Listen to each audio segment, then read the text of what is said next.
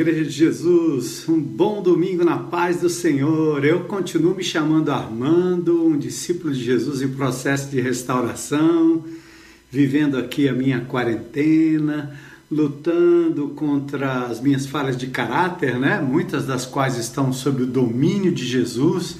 Eu me tendo que me crucificar todos os dias, né? Como diz Paulo, eu estou crucificado com Cristo e vivo não mais eu, mas Cristo vive em mim. Mas tem hora que realmente você olhando a situação do mundo, a situação do país, do nosso estado, das pessoas que sofrem, é, eu confesso que não é fácil. Você é, reter dentro do seu coração aquele aquele coração que quer fazer justiça com as próprias mãos, mas você tem que de fato correr para os pés do Senhor e, como a gente falou na semana passada, correr para os ombros do Pai, não é? Para a gente poder olhar a vida do ponto de vista de Deus, ter a sabedoria de Deus para olhar, primeiramente, para a criação, né? Tudo que está acontecendo tem a ver com o próprio erro do ser humano, as falhas humanas, e depois olhar para a cruz, onde Jesus sofreu em nosso lugar, pagou o preço do nosso próprio erro e pecado, muitos dos quais são responsáveis por essas consequências todas que nós estamos vendo aí na raça humana. Jesus pagou o preço, portanto, sofrimento não é mais para condenação, mas para a salvação e o nosso aperfeiçoamento, acima de tudo, santificação. E por fim você olha para o Pai, o Pai que nos adotou como filhos, que não vai abrir mão da gente. Então, foi isso que nós vimos a semana passada e hoje nós queremos uh, iniciar nossa, nossa, nossa entrada nesse mês maravilhoso, mês de junho. Estamos aqui agora bem pertinho da metade do ano, né? Os dias estão passando muito rapidamente e nós estamos ainda vivendo essa coisa da quarentena, libera ali, libera acolá mas a grande verdade é que nós estamos muito felizes porque em todo esse tempo Deus tem estado com a gente. O Espírito de Deus tem estado com a gente. E acima de tudo, nós temos uma certeza: a certeza de que a igreja não para. A igreja não para. Ninguém pode parar a igreja. As perseguições que a igreja sofreu durante a história, desde o dia de Pentecoste até aqui, não foram suficientes para parar a igreja. Olha que interessante. Estava dando um, um escrevendo um, um, pequeno parágrafo, um pequeno artigo para a revista Ultimato, para o pessoal da, da Ultimato, e eles me perguntavam sobre a expectativa da igreja, né? O que é que o que você espera da igreja depois desse momento de pandemia? E eu comecei dizendo que a pandemia, na grande verdade, ela é um grande teste de fé para todos nós e um grande teste de eclesiologia do que nós cremos enquanto igreja. No sentido do teste de fé, para mim, tem sido uh, mais ou menos assim, né? Nós estamos sendo provados na nossa fé. O que antes era fácil, porque nós tínhamos tudo nas mãos, nossos empregos garantidos, nosso ir e vir garantidos, nossos bens à disposição para a gente poder manusear como, como, como quisesse, né? nós, nós, nós não estarmos acuados, presos, né? confinados. E mesmo que a gente tivesse assim altos índices de violência, mas era muito raro a gente ver é, situações de morte dentro da nossa própria casa. Às vezes a gente, claro, via no bairro, no lugar em que a gente passava, mas dentro de casa não. E a pandemia mudou tudo, porque a pandemia tirou a nossa liberdade, a pandemia nos, nos levou para dentro de casa e nos fez agora estarmos, num certo sentido, cara a cara com a morte. Então, essa hora que a fé é provada. Os primeiros cristãos provaram isso, indo às arenas, sendo jogados aos leões, tendo seus bens confiscados, não podendo sair de casa. Né? Eles foram então provados na sua fé. Muitos deles morreram confessando Jesus como Senhor e Salvador. Mas eu repito, a igreja não parou. porque a igreja não para, a igreja não para. E de outra forma também, da mesma forma, a igreja não parou, por quê? Porque essa igreja que, que sobreviveu às perseguições em todos os séculos, em todos os séculos, em todos os continentes, essa igreja, ela não parou porque ela é, está fundamentada na pessoa de Jesus Cristo, em Deus Pai Todo-Poderoso e no Espírito Santo de Deus, que nos conduz para além do templo, para além dos pastores e líderes, para além dos muros e dos programas. Eu vou usar três P's que eu usei uma vez numa pregação sobre Neemias, né? É, falando que Deus o levou para além, para além. Primeiro, a igreja de Jesus, ela não vive de programas. Veja bem, agora nós não temos, não tem programa para jovem, não tem programa para adolescente, não tem programa para criança. Será que então, não tendo isso, a igreja para? Não, a igreja não para. Ela não para. Será que agora nós não tendo o prédio, o acesso à nossa tenda, e muitos cristãos não tendo acesso ao, aos auditórios chamados de templo, será que isso para a igreja? Ah, há países em que os templos são queimados, há lugares na Índia, há lugares no Paquistão, há lugares em países onde, principalmente países africanos, onde geralmente no sul você tem uma maioria cristã, mas ao norte você tem uma, uma maioria muçulmana. E por vezes esses cristãos têm seus templos queimados, derrubados, colocados ao chão. Templos que eu digo são lugares de reunião.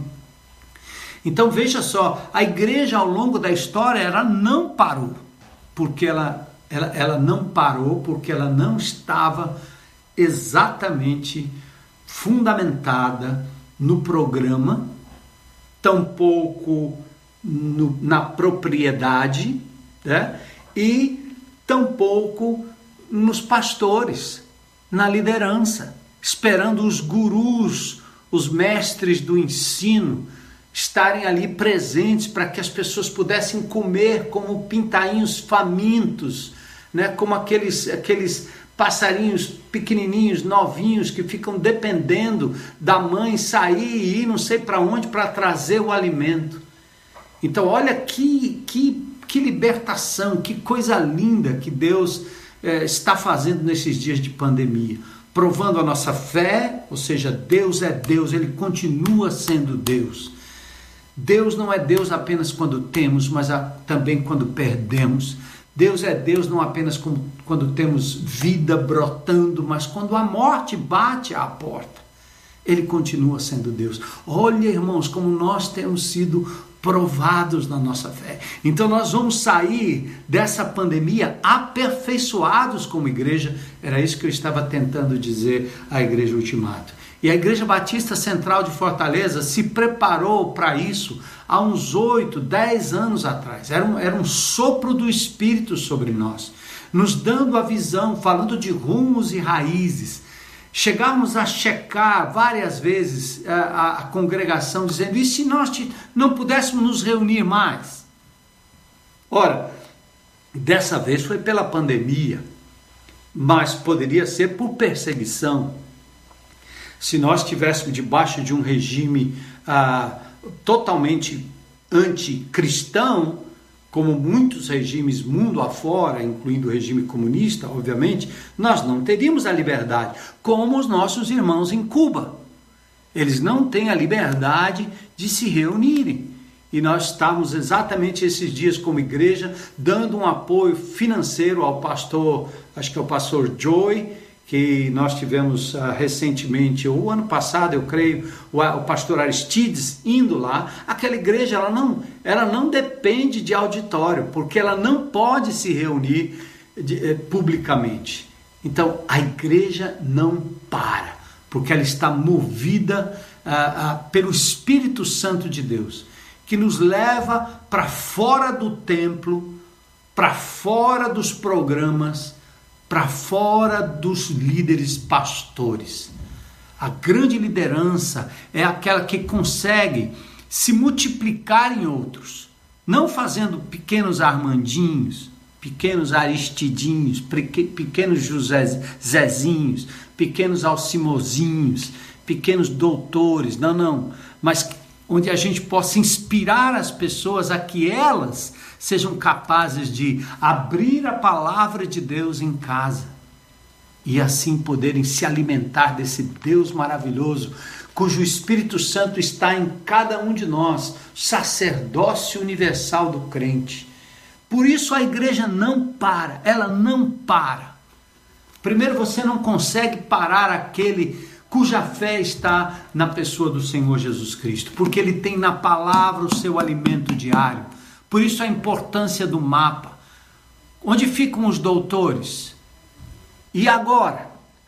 Onde fica Deus quando ninguém está vendo? A sede da palavra quando ninguém está vendo.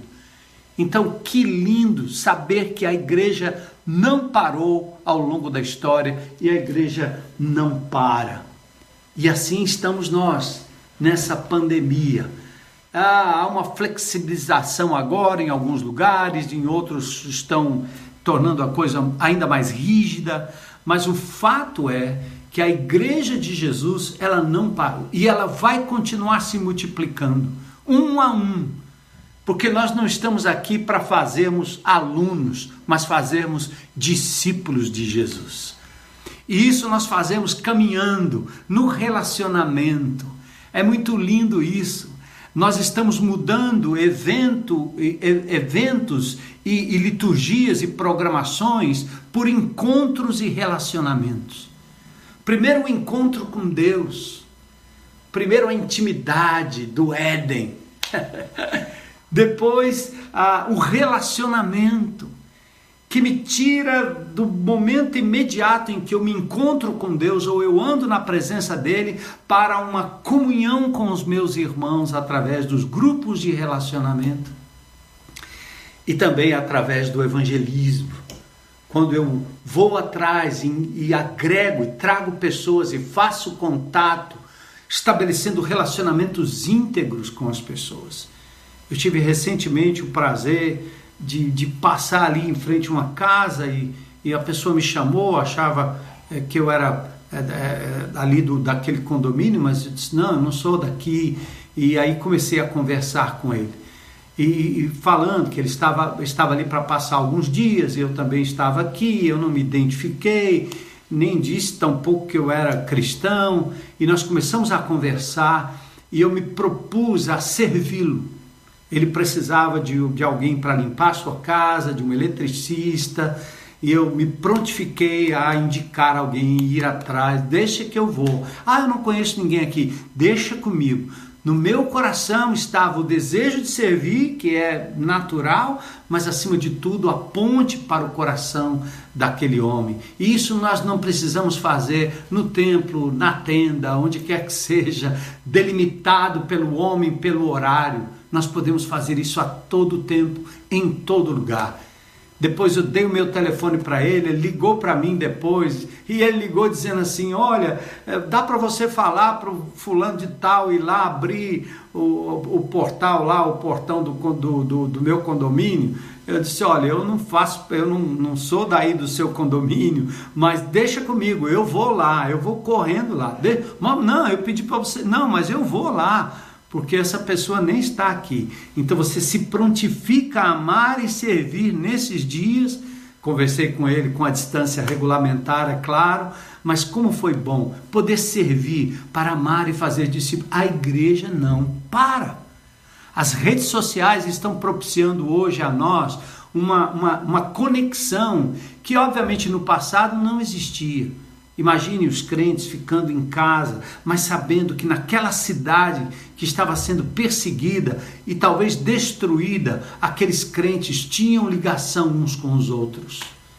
E eu me lembro novamente lá na Coreia, quando eu vi aquele grupo de chineses que não podiam nem ser filmados, tampouco identificados, porque vinham de lugares onde a igreja era proibida de se manifestar publicamente.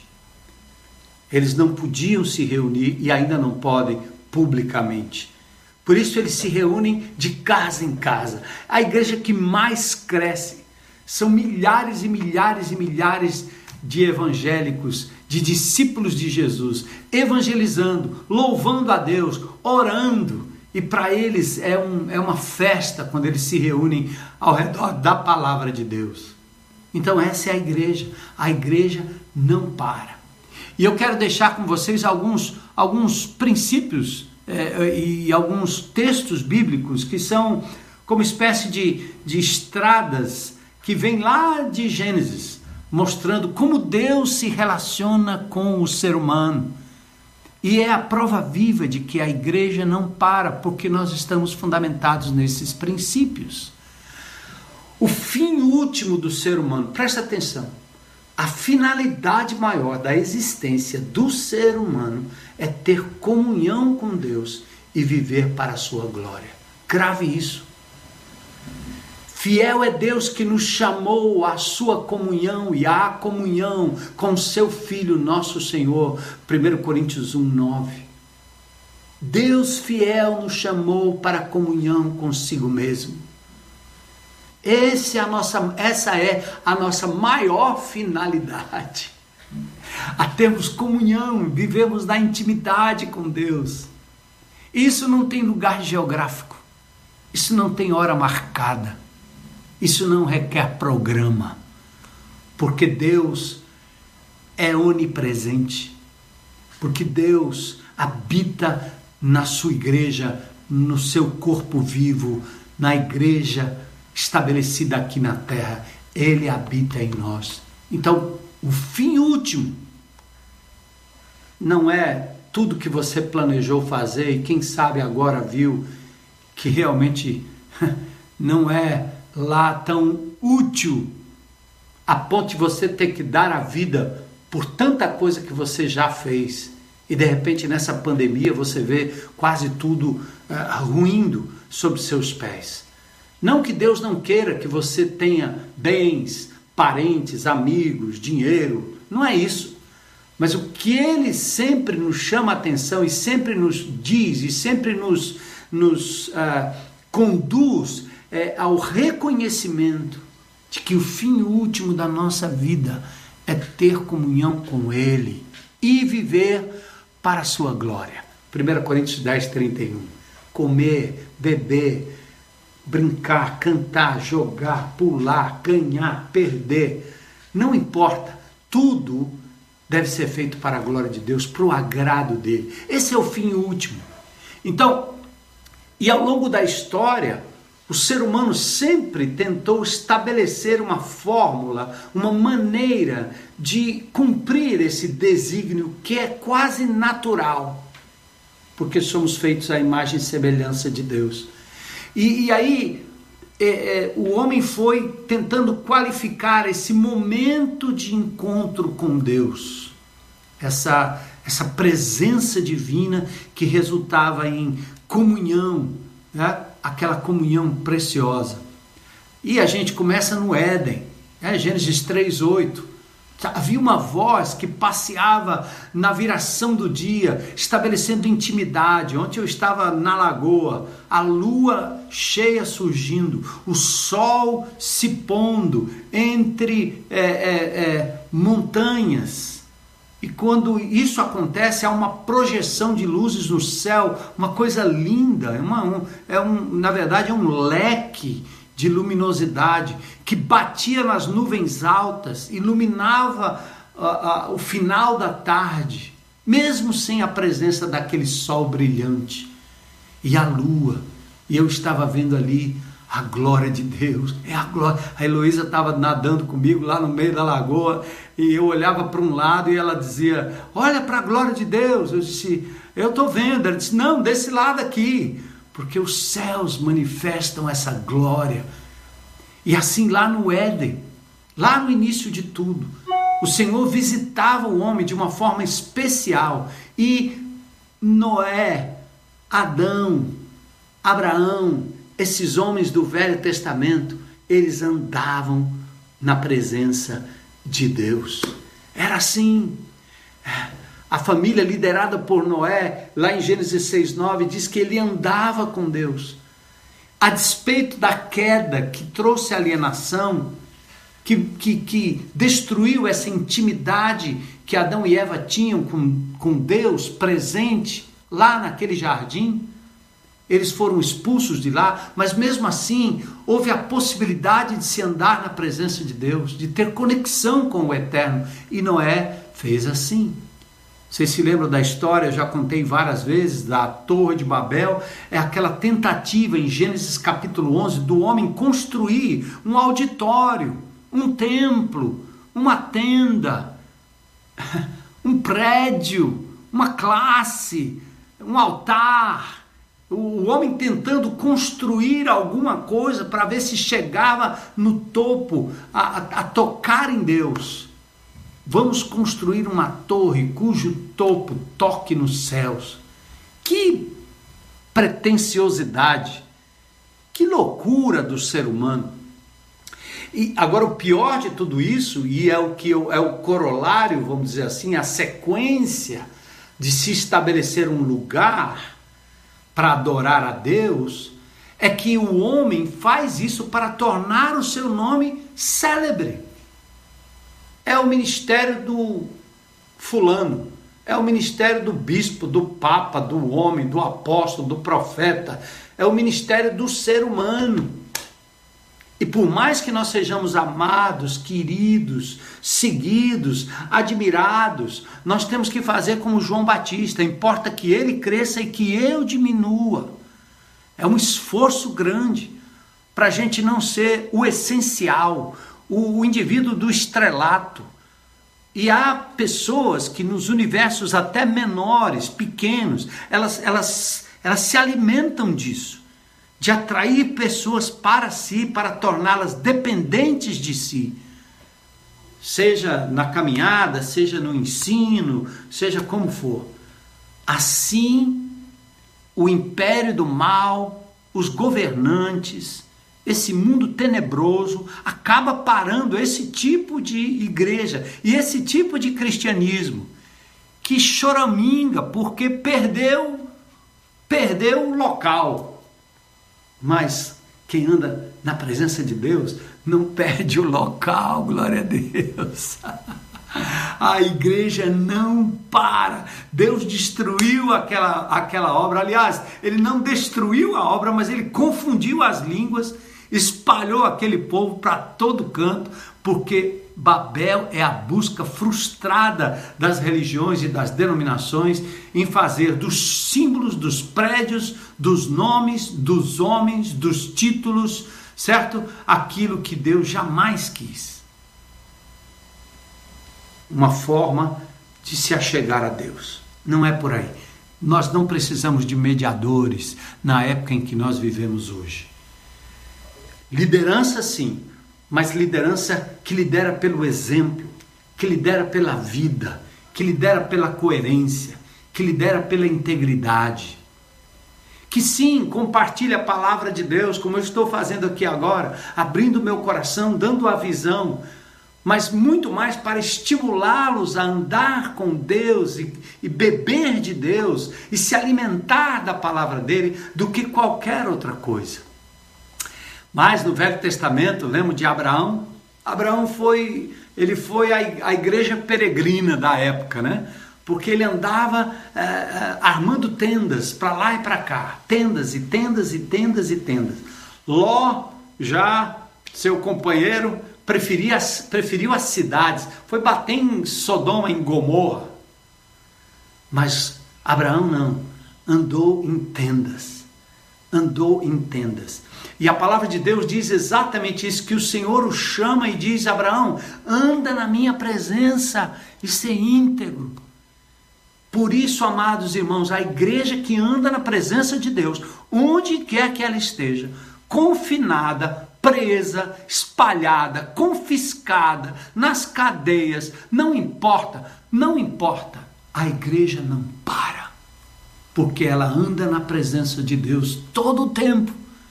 E se a presença de Deus não é suficiente para você onde você está, meu irmão, você está esperando o quê? Algo artificial? Precisamos colocar você num quarto escuro, num, num templo escuro.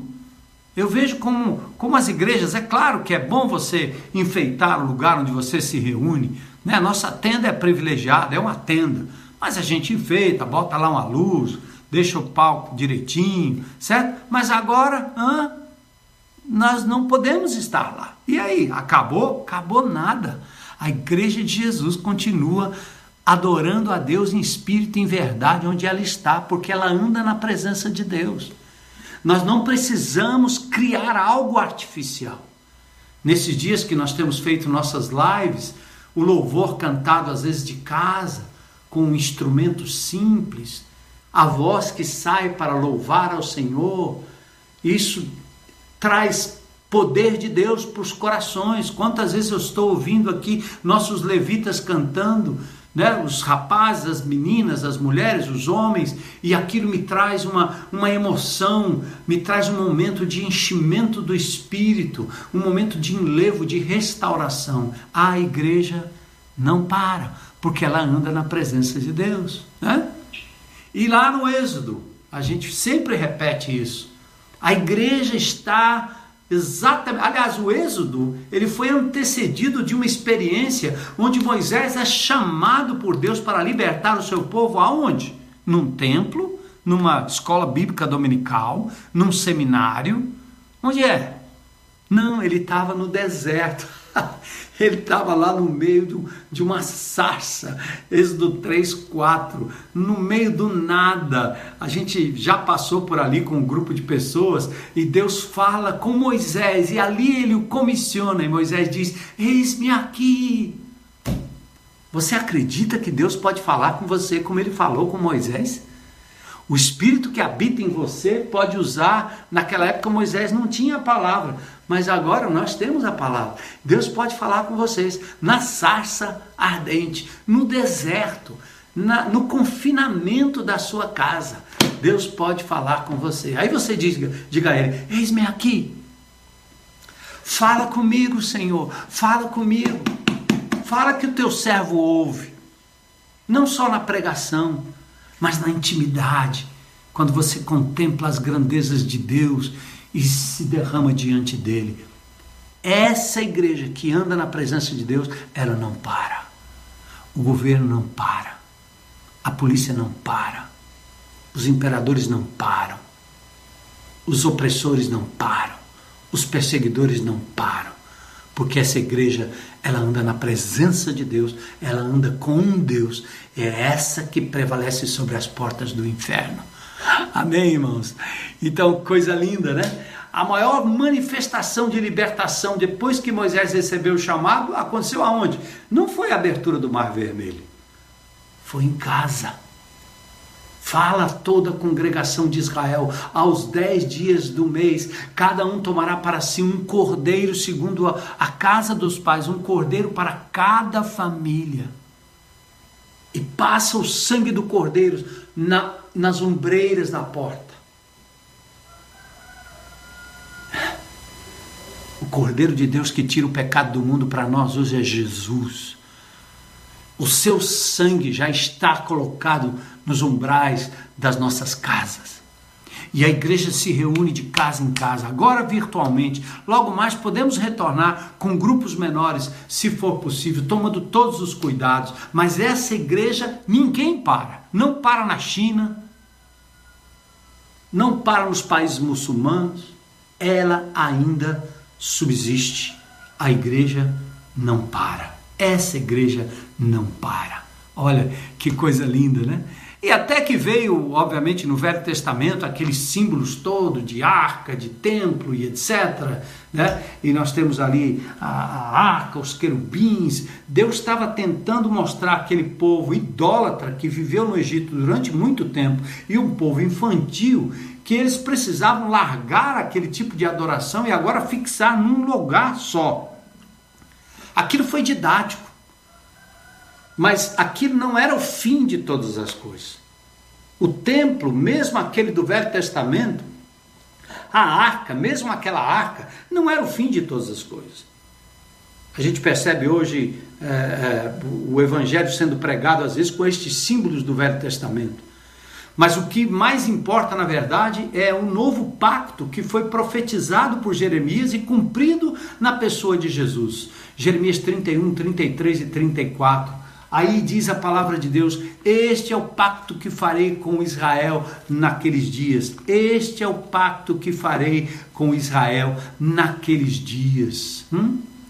Porei a minha lei no seu interior e a escreverei no seu coração. Eu serei o seu Deus e eles serão meu povo. E não ensinarão mais cada um ao seu próximo, nem cada um o seu irmão, dizendo: Conheço o Senhor, porque todos me conhecerão, do menor até o maior, pois perdoarei a sua iniquidade e não me lembrarei mais dos seus pecados. Amados, olha aí que promessa! Muitos não acreditam nisso que você que tem o Espírito de Deus a partir do dia 1 da sua conversão, você tem o Espírito, a palavra de Deus na sua frente, o Senhor coloca a sua lei no seu coração e você o conhecerá sozinho. E a sua comunhão com os seus irmãos servirá para que você não só fale do que Deus tem lhe falado, mas ouça aquilo que Deus tem falado aos seus irmãos. E aí sim há uma edificação mútua, mútua, mútua. O novo pacto lá no livro de Atos foi exatamente isso. Quando Jesus veio como Deus presente, um novo paradigma, o que aconteceu? Ele passou a borracha em tudo ele redesenha o ajuntamento, ele redesenhou o compromisso, a noção de poder, a hierarquia serviu. Ele agora ele, ele faz toda a diferença. Os discípulos estavam querendo mostrar a ele o templo. Ele diz: não vai ficar aí pedra sobre pedra. Tentaram matar Jesus logo no início da sua vida, nos primeiros anos, os primeiros dias. E Jesus foge com a família Maria, José para o Egito vivendo ali um lugar de fuga, um lugar de reclusão, até que aquilo tudo passasse, parecendo uma pandemia. Mas Jesus volta e depois Jesus estabelece um tipo de ministração que é diferente. É do Cristo encarnado para o Cristo habitado. Não vai ficar aí pedra sobre pedra. Jesus não estava interessado no templo, mas interessado no templo do Espírito, que somos nós, que é você, que é a igreja. Hã?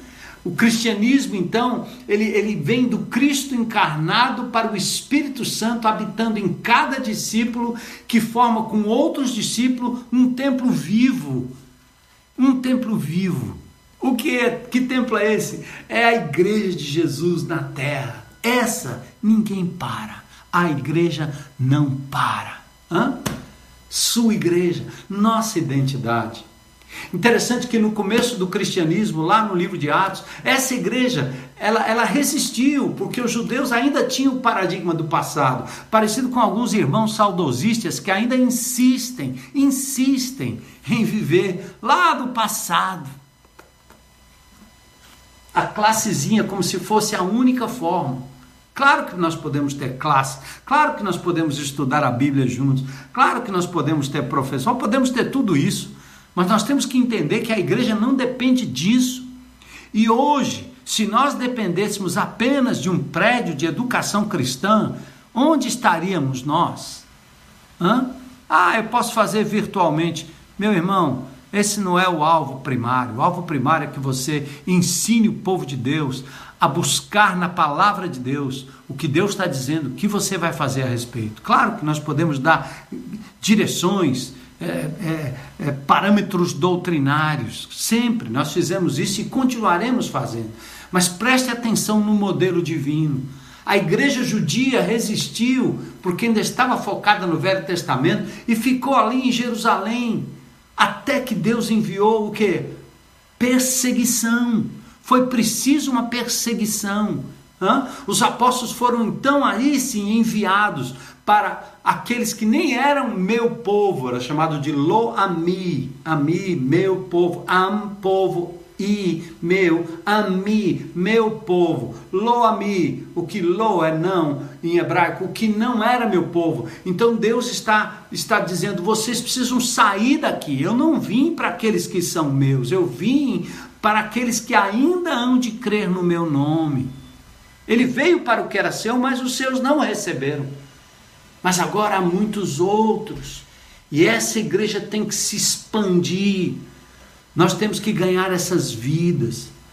Esses meninos e meninas rebeldes, esses indivíduos perdidos que estão buscando uma causa pela qual lutar, eles precisam conhecer a causa de Jesus, a causa da paz, que muda vidas, que restaura. Não é uma reforma, é uma restauração plena de todas as coisas. Os apóstolos então foram enviados. Nunca se imaginou que a igreja sofreria ao longo dos anos uma descaracterização, porque não foi assim com Jesus. Os apóstolos fizeram diferente, Paulo fez diferente, e o tempo foi passando e parece que nós mudamos um pouco a história. Constantino, Aquino, Inácio, reformistas, romanistas, uma multidão de líderes não perceberam que Jesus veio para nos levar de volta à imediata presença de Deus, à comunhão, à intimidade, a um relacionamento que anuncia o seu reino, pessoa a pessoa.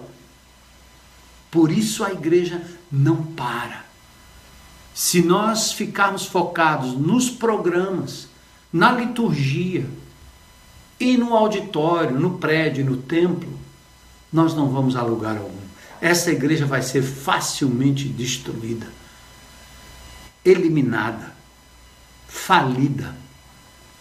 Mas a igreja de Jesus, essa não para, porque ela veio de um mover do Espírito que experimenta o milagre da compreensão natural de que Deus, Deus está com a gente em todo e qualquer lugar que a gente possa ir.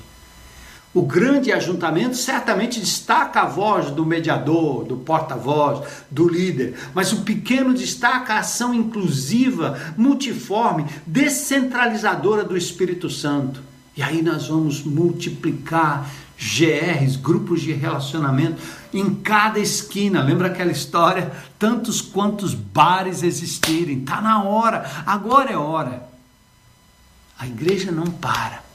E você precisa abrir a sua vida para expandir esse evangelho. Antes que esse mundo perdido continue morrendo, as pessoas continuam morrendo por vários motivos.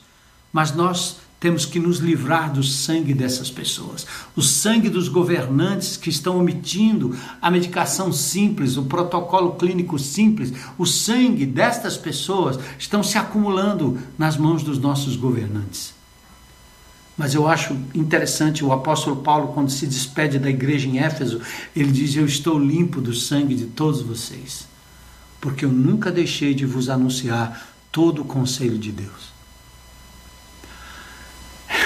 Essa é, uma, essa é uma, uma palavra dura do apóstolo Paulo, mas o que ele está dizendo é: eu e você somos responsáveis por aqueles que Deus vai colocando ao nosso redor.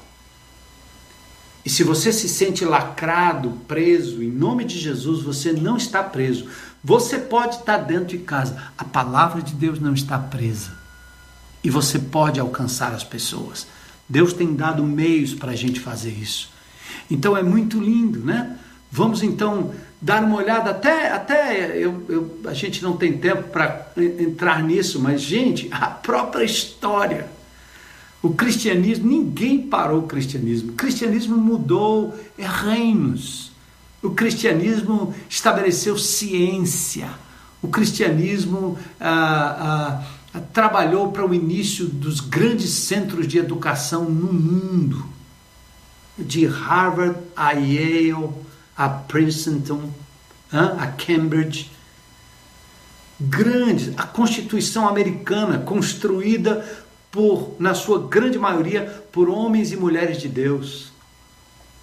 A própria independência da Índia, influência fortíssima de cristãos desde aquela época. Os monges nos mosteiros faziam medicina cura, muitos, muitas das descobertas excepcionais sobre a própria medicina têm a ver com o cristianismo, com pessoas que acreditavam na existência de um Deus, na coerência das leis. Então, ao longo da história, a igreja não foi parada. E agora nós, nos resta o desafio para nós a Igreja de Jesus não para. Igreja Batista Central de Fortaleza, amados irmãos que nos, nos veem, nós temos que pensar o seguinte: estão brigando aí para saber se a igreja é essencial ou não é essencial. Eu não estou nem aí. Ela é essencial aos olhos de Deus. É tão essencial que ela enviou Jesus. É tão essencial que ele é o cabeça da igreja. É tão essencial que nós temos o Espírito Santo habitando em nós.